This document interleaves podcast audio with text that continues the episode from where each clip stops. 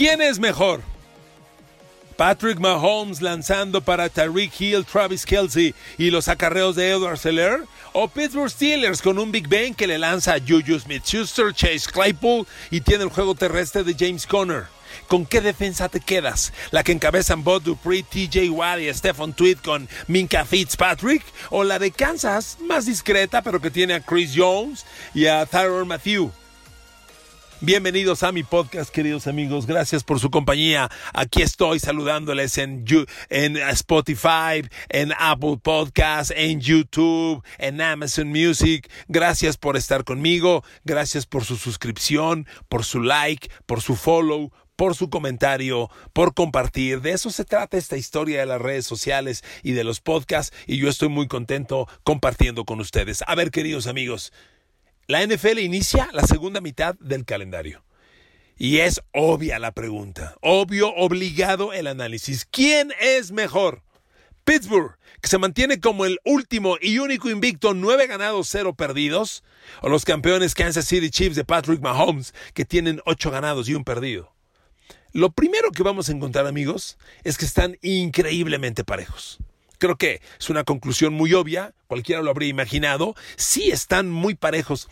Hay pequeñas diferencias que nos pueden hacer cargar de un lado o de otro, pero honestamente son minúsculas. Miren, em, comencemos con esto. Les he dicho varias veces que una no hay estadística más cercana a ganar y perder en la NFL como la estadística de balones perdidos y balones recuperados. Un equipo que sufre intercepciones y fumbles no gana, no gana. Por eso es tan criticado, tan cuestionado un coreback que sufre intercepciones, que lo capturan y pierde el balón, porque esa estadística va de la mano con la derrota. Y un equipo que pierde pocos balones y que se suma a una defensa que le roba muchos balones al rival, te va a ser un equipo ganador. Y miren, no es sorpresa que en el, ah, la estadística presenta los balones que tu defensa roba y los balones que tu ofensiva pierde para dar el balance, suma y resta de las dos estadísticas. No es sorpresa que el líder de la liga en este dato pues sea uno de los equipos punteros, equipos ganadores, los Tennessee Titans, que solo han perdido dos partidos. Tennessee tiene un balance de más 10 entre balones perdidos y balones recuperados. Los Titans han robado 14 balones al rival y solo han perdido 4 en su ofensiva. Eso les da un más 10. Pero Pittsburgh tiene más, si tiene más 10 que Tennessee Titans, Pittsburgh tiene más 9 como equipo y Kansas City tiene más 8. Entonces, realmente están muy parejos. Pero amigos, no es sorprendente porque les repito, esta estadística va de la mano con los equipos ganadores. Ah, bueno, a ver, una pregunta muy obvia. ¿Quién cree que es el peor equipo perdiendo balones. ¿Quiénes son los peores equipos?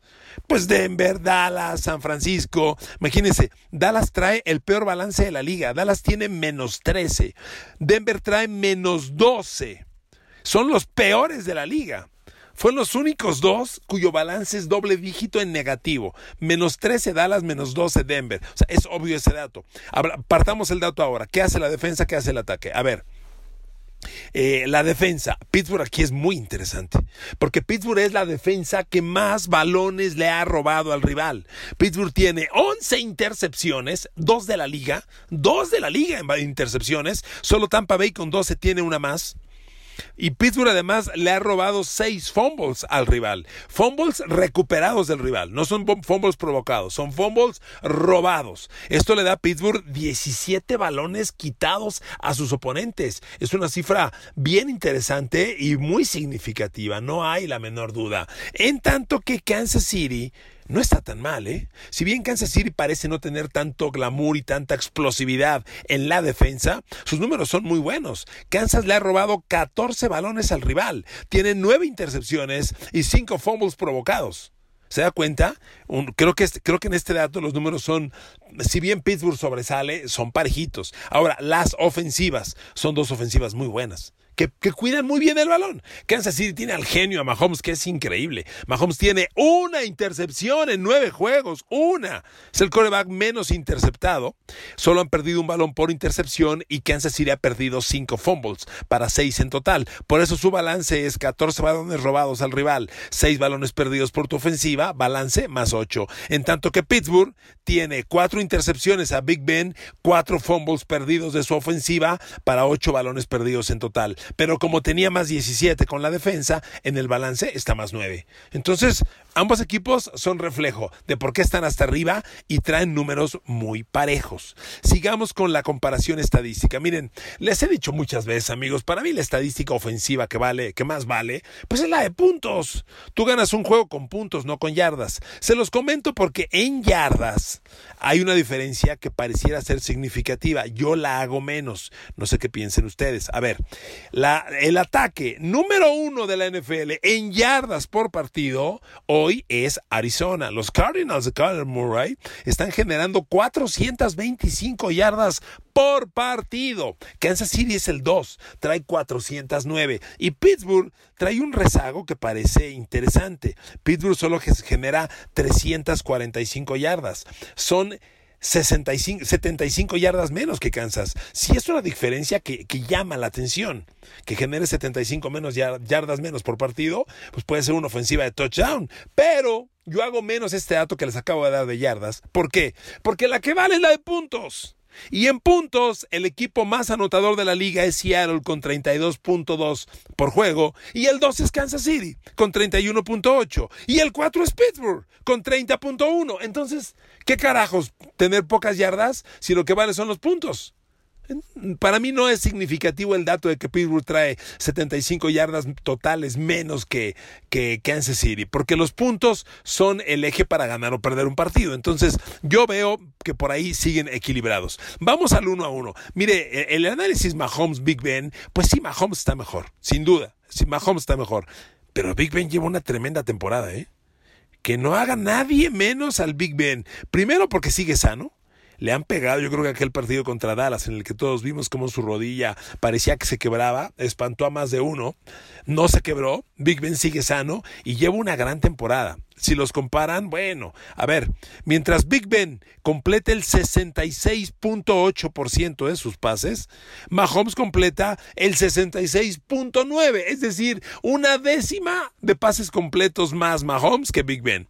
En yardas eh, hay, hay una diferencia de Mahomes, eh, eh, en MVPAT trae 2.687 yardas por, por aire totales y Big Ben 2.267. Hay 400 yardas por aire menos hasta el momento de Big Ben con, con, con Mahomes. Y el balance de touchdowns intercepciones también hay una diferencia, pero insisto, no está mal Big Ben. Big Ben tiene 22 de touchdown, 4 intercepciones. Mahomes 25-1. O sea, lo de, lo de Mahomes es una bestialidad este, para libro de récords. Pero un, un 22-4 de Big Ben es un balance casi de seis pases de touchdown por, un, por cada intercepción. Es bestial. Mahomes por ello trae un rating de 115 puntos, la neta increíble, y Big Ben uno de 103 que reitero, no es malo.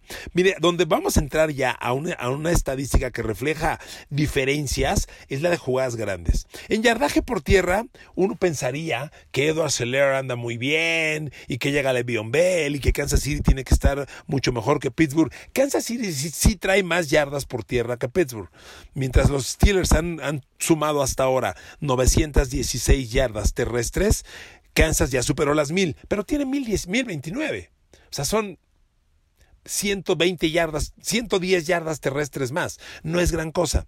Jugadas, fíjese qué dato. Jugadas grandes, este es un dato bien importante, porque una jugada grande te cambia un partido, te gana un partido. Y en, juego terrestre, una jugada grande es un acarreo de balón que rompe para más de 20 yardas. De esas, Kansas City tiene 5, mientras que Pittsburgh tiene 8. Tiene más jugadas grandes Pittsburgh que Kansas. Y Pittsburgh además trae 9 touchdowns por tierra, Kansas City trae 7. O sea, Pittsburgh parece que tiene mejores números que Kansas, ligero en yardaje por tierra, pero, pero no significativos. Aquí voy, ahora sí, a un dato significativo. Receptores. Yo los veo muy parejos, pero ¿sabe qué? Nuevamente el dato que acabo de dar por tierra. Jugadas grandes. Receptores en jugadas grandes. Jugadas de más de 20 yardas. Aquí hay una diferencia que sí marca. Kansas City trae 38 jugadas de más de 20 yardas. Estoy hablando de recepciones. Pittsburgh trae 24. De 38 a 24 hay 14, que es un chorro. Es un chorro. Es un 50% más. Y esas jugadas sí marcan diferencia. Y yo creo que usted lo traía en la mente como yo.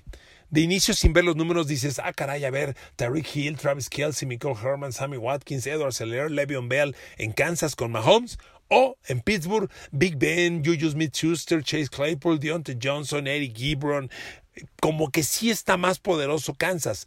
Aquí está la diferencia. La primera diferencia, que en mi opinión sí es significativa, son las jugadas explosivas, jugadas grandes por aire. Reitero, Kansas City tiene 38, Pittsburgh tiene 24 sí es, sí es un dato que vale la pena. Y bueno, por aire, Kansas City genera 138 primeros y 10, Pittsburgh 118. 20 primeros y 10 menos, es casi el total de primeros y días de un partido. O sea, sí, sí, es una diferencia que llama la atención. Para terminar con el análisis ofensivo, la comparación ofensiva de los dos. A ver, últimos dos datos. Eficiencia en zona de gol y eficiencia en tercer down. Comencé el podcast diciéndole que hay estadísticas madre que generan que identifican un equipo ganador. Le hablé de los balones perdidos, balones recuperados. Aquí va otra. Eficiencia en zona de gol. Un equipo bueno necesariamente, cada que llega a la 20 del rival, anota. ¿Quién es el líder de la liga en eficiencia en red zone? Seattle. fíjense nada más, marca touchdown 81.25% de las veces que llega a la 20 del rival. Seattle, líder de la liga. ¿Ok? Pittsburgh no está tan mal. De hecho, no está mal. Es el octavo. Marca touchdown 68.57%. Lo que pasa es que lo de Seattle está bravo. ¿eh? Es el único de la liga que tiene más del 80%. El 2 es Tennessee, tiene 76. Minnesota 75. Green Bay 73. Arizona 71. Cleveland 71. Muy bien. Tampa Bay 70. Y Pittsburgh el octavo con 68.57% de touchdowns cada que entra a la 20 del rival. Kansas está dos lugares abajo, es el 10, marcando touchdown 65% de las veces que entra a la 20 del rival. O sea, Pittsburgh es mejor que Kansas, poco. Si tuviéramos alguno de los dos en donde está Seattle, sí diríamos, aquí hay una diferencia grande. Pero no, entonces Pittsburgh y Kansas están muy parejos. Hicieron el análisis ofensivo, eficiencia en tercer down. Miren amigos, el, el porcentaje de tercer down es una estadística eje porque ¿cómo puedes meter touchdown si no conviertes tus terceras oportunidades? Gracias a convertir la tercera oportunidad, generas primeros y diez, gracias a ello mueves el balón y gracias a ello llegas a la zona de touchdown del rival. Entonces, tener un porcentaje de tercer down alto es fundamental. Líder de la liga, los Raiders meten el, perdón, consiguen primero y 10 en tercera oportunidad en el 50.43%. Raiders líderes, 50.43%. Kansas es el 3, 50.0. Sea, no hay gran diferencia entre Raiders y Kansas. Y Pittsburgh es el 6, 46.92. Entonces, sí, ofensivamente, amigos, ya cierro con esto la comparación, están infinitamente parejos. La única diferencia significativa que encontré son las jugadas explosivas. Tiene 14 más y jugadas explosivas por aire, porque por tierra tiene más Pittsburgh que Kansas. Fíjense, fíjense con todo y que Le'Veon Bell llegó a Kansas y ha ido a acelerar un gran novato, tiene más jugadas explosivas Pittsburgh, pero no en, en, una, en, una, cifra muy relevante sobre Kansas. Donde sí lo hay es por aire. Kansas tiene 14 jugadas por aire más que Pittsburgh en jugadas explosivas de más de 20 yardas. A ver, vámonos a la defensa, porque estoy seguro que se están frotando las manos los Steelers y dicen, here we go, here we go, Steelers, here we go, por supuesto. Miren amigos, nuevamente, el dato que más me interesa es el de puntos permitidos. No le hagamos al cuento con las yardas. Y la mejor defensa de la liga en puntos permitidos por partido es Baltimore Ravens, que permite 18.3 puntos por juego.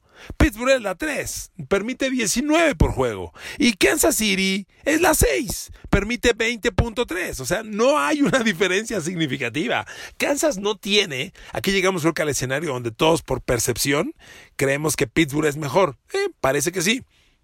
Probablemente sí. En el análisis lo vamos a concluir. Pero, por lo pronto, le digo, no piense que Kansas anda mal, ¿eh? Kansas anda bastante bien. Una defensa que es la sexta de la liga y que permite 20 puntos por juego, es muy buena, considerando que la lideresía es Baltimore y permite 18. Hay dos puntos de diferencia y entre Pittsburgh y Kansas hay uno. Pittsburgh permite 19 y Kansas los 20. Entonces, bien parejos, amigos. Pero miren, este, eh, en, en los números especializados, vamos aquí al eje de Pittsburgh. Capturas de coreback. A ver, yo les pongo el escenario. Se enfrentan hoy Kansas City y Pittsburgh. Ya, están en el campo. ¿Cuál es la clave para ganar uno y otro? Hay que pegarle al coreback.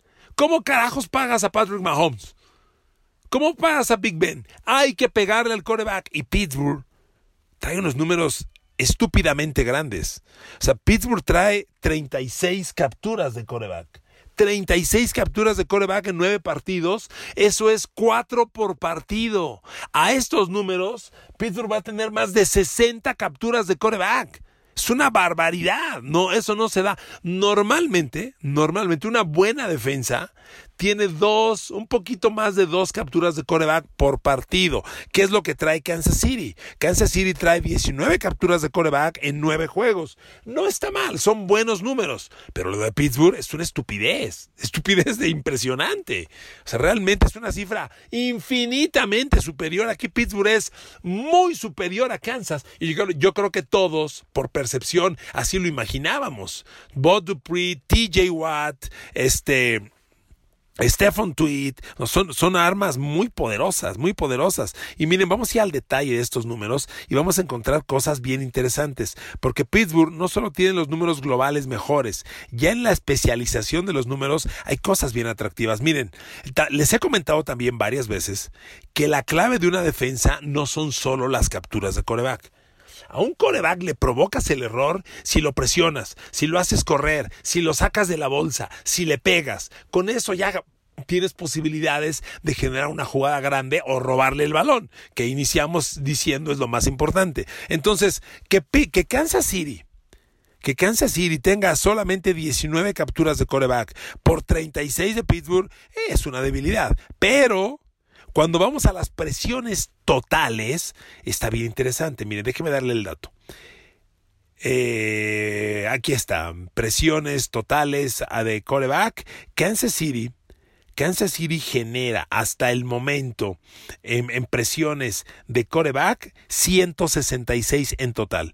¿Cómo es eso? Bueno, esto es el resultado. Kansas City tiene 19 capturas de coreback, 37 golpes al coreback y 109 apresuramientos. ¿Qué es un apresuramiento? Cuando entras, rompes el bloqueo, entras y mueves al coreback y lo haces que empieza a correr por su vida. Eso es un apresuramiento. repito el dato. Kansas City, 19 capturas, 37 golpes, 109 apresuramientos, en total 166 presiones totales.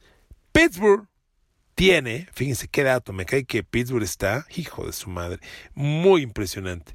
Pittsburgh tiene en este dato, en este dato de presión 224.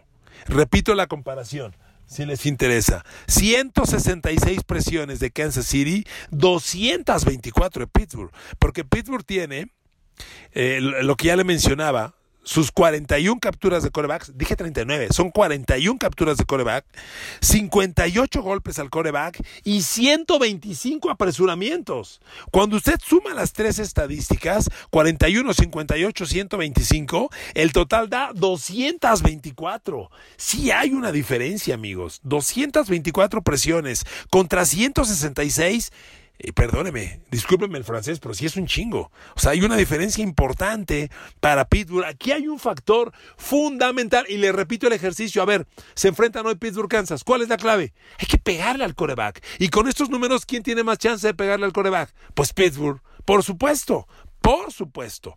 Ya en otro análisis, en otro momento, con el partido que seguramente se va a dar en playoffs, que es el gran juego que queremos ver todos, pues analizaríamos duelos personales. Los tackles. Kansas City anda sin un tackle, Mitchell Schwartz.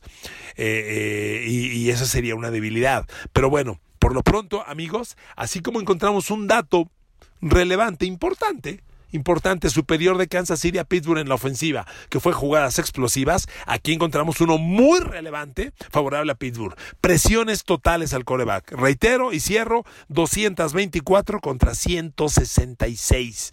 Y eso, amigos, es un chorro, es significativo. Aunque en puntos permitidos hay uno de diferencia, es un dato significativo. ¿Y sabe qué pasa, amigos? Este dato tiene un gran valor porque vuelvo a lo mismo. ¿Cómo le puedes ganar a Kansas? ¿Cómo le ganó? Además, vamos a la derrota que tuvo Raiders. ¿Cómo le ganó Raiders a Kansas City? Le interceptó a Patrick Mahomes dos veces, dos veces, y una fue pick six. No, mentira, mentira. Le interceptó una vez y fue pick six, solo una. Y fue pick six de Jeff Heath, si no me recuerdo, o de Jonathan Abram. Uno de los dos safeties generó la jugada grande. Pero así le ganaste a Mahomes, robándole el balón. Por eso inicié el análisis y le dije, no hay estadística más cercana a ganar o perder en la NFL que balones perdidos, balones recuperados. Y cuando Kansas City perdió este año, que solo ha sido una vez, a Mahomes le robaron el balón y se lo devolvieron para touchdown. El día que juega en Pittsburgh y Kansas, esa es la clave. ¿Y quién tiene más chance? Pues todo indica que Pittsburgh, por las presiones que le dije. Miren, cierro el análisis y cierro el podcast con el siguiente dato. Kansas City aquí trae un problema, le voy a decir por qué. Un problema no solo en el total que le estoy dando. Ya le decía que Kansas trae 166 presiones totales a, a los corebacks. ¿Sabe cuál bronca tiene? Que de esas 166, 36 las genera Chris Jones. 36 de 166, pues es la tercera parte. Entonces, que toda la presión al coreback que genera Kansas, la tercera parte la genere un hombre, pues es una bronca. Porque, a ver, usted ponga este juego imaginario. Hoy juegan Pittsburgh, Kansas. Y ya sabes que la presión de Kansas la genera Chris Jones. Él es la tercera parte total. ¿Qué haces? Pues le pones doble bloqueo. Al tackle que está de ese lado, le pones que el cerrado le ayude, que el corredor se quede y le ayude, y vas a aniquilar, a controlar a Chris Jones en un altísimo porcentaje. Chris Jones es un buen jugador. Chris Jones trae 6 capturas de coreback, 12 golpes y 18 apresuramientos para 36 en total. Es un buen jugador, pero con todo respeto, Chris Jones no es este Aaron Donald, ¿eh? Chris Jones no es, no es TJ Watt. Entonces tú le pones a Chris Jones doble bloqueo o vaya, bloqueo el tackle y dejas ahí al cerrado o al corredor o al receptor abierto que de salía le dé un golpe y es muy probable que lo controles.